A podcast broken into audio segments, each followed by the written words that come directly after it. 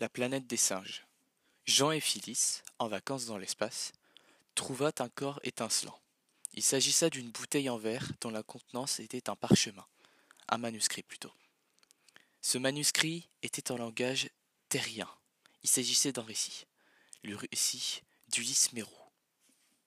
Ulysse Mérou embarqua dans un vaisseau accompagné de deux autres individus, le professeur Antel et Arthur le nain. Ils embarquent pour rejoindre l'étoile Bételgeuse, du nom d'Alpha Dorion pour les humains. Ils ont emporté avec eux un singe du nom d'Hector. Après plusieurs années de dérive dans l'espace, ils finissent par arriver à destination. Il y avait quatre planètes. Ils finissent par trouver une planète semblable à la Terre et y atterrissent. La planète semble habitée. Ils y voient des bâtiments, des champs, des forêts, même de maisons blanches. Cette planète était une jumelle de la Terre. L'air avait la même composition et elle était respirable. Ils finissent par enlever leur scaphandre et y vit de gros oiseaux noirs. Ils appellent la planète Soror. Ils entendirent des bruits d'eau, une cascade. Ils finissent par la trouver et trouvent ce qui ressemble à un pied d'humain. Cette trace de pas ressemblait étrangement à un pied de femme. Il s'y découvrit tout autour plein d'autres traces de pas. Mais plus tard, il vit la femme en question. Elle commence à les menacer, puis finit par jouer avec les scientifiques. Hector, étant parti auparavant, retrouva les scientifiques, mais la femme prit peur et l'étrangla, puis la tua. Les trois individus commencent à chercher la femme.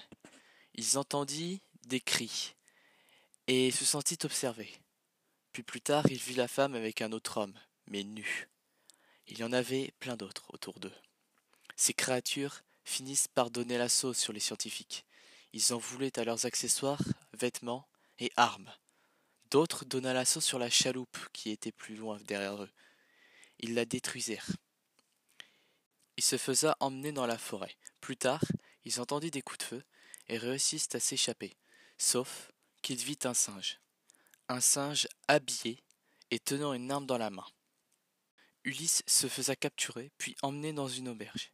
Plus tard, il vit Arthur Levin, un de ses compagnons, mort sous le pied d'un chimpanzé. Ulysse vit une scène qui le faisa réfléchir. Un singe lui lança un fruit dans la cage d'une petite fille qui alla le prendre, mais un des hommes se précipita directement vers le fruit et bouscula la fille. Le singe prit son bâton et le pointa directement sur l'homme qui l'avait agressé. Le singe prit un autre fruit et le donna directement dans la main de la fillette. Ce singe était accessible à la pitié, disait Ulysse. Les prisonniers se fit transférer et Ulysse vit Nova. Ulysse réfléchissa sur le comportement humain des singes habits, gestes, les objets, la manière, puis le caractère. Il inventa une théorie comme quoi les singes sont le résultat d'expériences faites par les humains. Plus tard, il arrive dans une ville qui est habitée et dirigée par des singes. Il est mis en cage juste en face de Nova. Il essaye de contacter les gardiens, mais il se moque d'Ulysse. Puis il commença à parler, et les gardiens étaient étonnés. Zira, un chimpanzé femelle, alla observer Ulysse. Il réussit par établir un contact par un sourire et une poignée de main. Zira alla prévenir Zaius, qui est un orang-outan. Malgré les résultats obtenus, Zaius pense qu'Ulysse est un cas de dressage réussi et non une intelligence personnelle. Ulysse adressa la parole à Zaius. Zira ordonna aux gardes de laisser Ulysse tranquille. Elle s'approcha de lui, lui tendit sa main. Ulysse la prit et chuchota son nom, ce qui faisait rougir Zira. Ulysse apprend quelques mots de simien et gagne la confiance de Zora et Zanam, les deux gardes il se fait comprendre de Zira en dessinant la figure du théorème de Pythagore et le système de Betelgeuse sur son carnet. Zaius entre dans la cage pour inspection. Ulysse dessine le système de Betelgeuse et pointe Zira. Puis il dessine son système solaire en se pointant lui-même. Zira est stupéfait. Elle apprend le langage humain. Zira explique que les primates sont des êtres supérieurs et que les hommes sont des animaux, ce qui est l'inverse de la Terre. Elle lui parle aussi de son mari Cornelius, qu'elle souhaite lui faire rencontrer. Il rencontre Cornelius qui approuve le plan de Zira, dissimuler son intelligence jusqu'au congrès des savants où Zaius a l'intention de le présenter.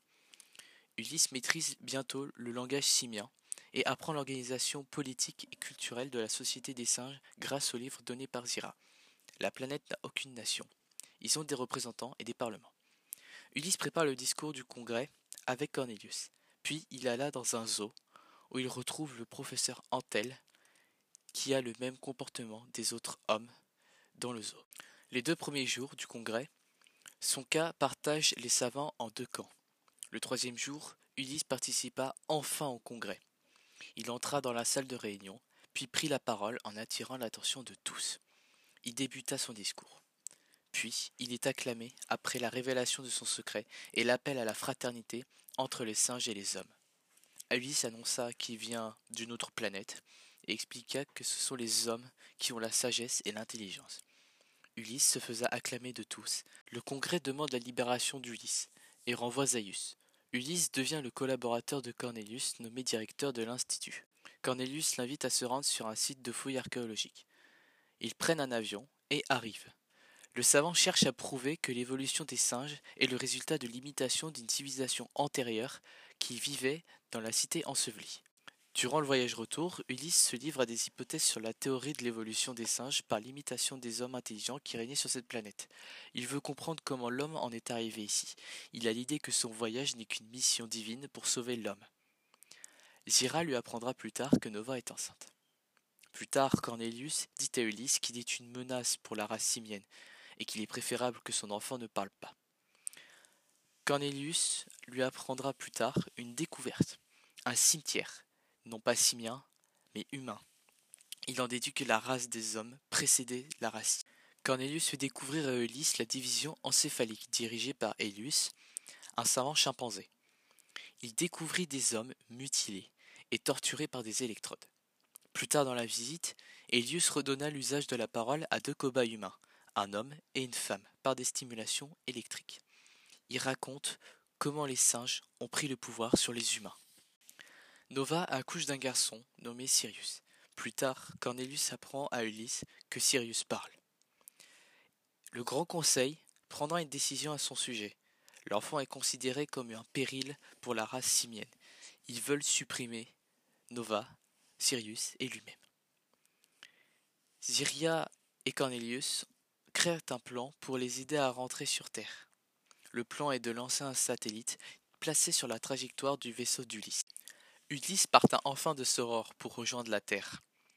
Sirius parla couramment, comme Nova.